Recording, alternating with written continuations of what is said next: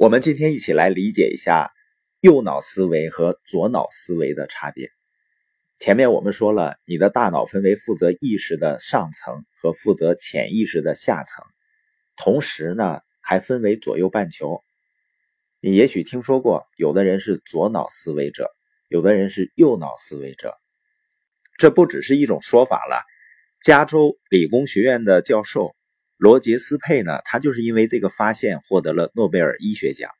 简单的说呢，左脑按顺序推理、分析细节，并擅长线性分析。左脑型呢，或者线性思考者，他的分析能力很强，通常呢被形容为明智。右脑呢，他思考不同的类别，识别主题，综合大局。富有街头智慧的右脑型或者叫发散思维者呢，通常被形容为机灵。我们再概括一下右脑和左脑的思维类型的特征。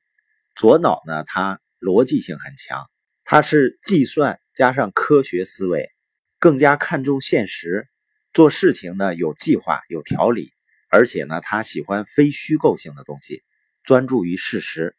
那右脑型的呢，就属于情感型的，它是艺术性加创造性，想象力呢，它居主导地位，往往呢会脱离现实。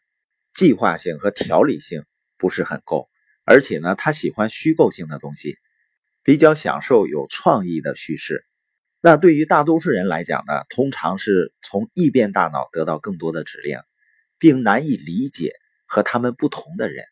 比如呢，左脑思维者倾向于觉得右脑思维者呢古怪玄虚，觉得他们做事情呢有些不靠谱；而右脑思维者，他倾向于觉得左脑思维者死板。狭隘。如果我们都知道了自己和其他人的倾向，并认识到这两种思维方式都很可贵，那么我们在互动和交往的过程中呢，就能够彼此更加理解，并且呢，相应的分配工作，这样呢，就会产生更好的结果。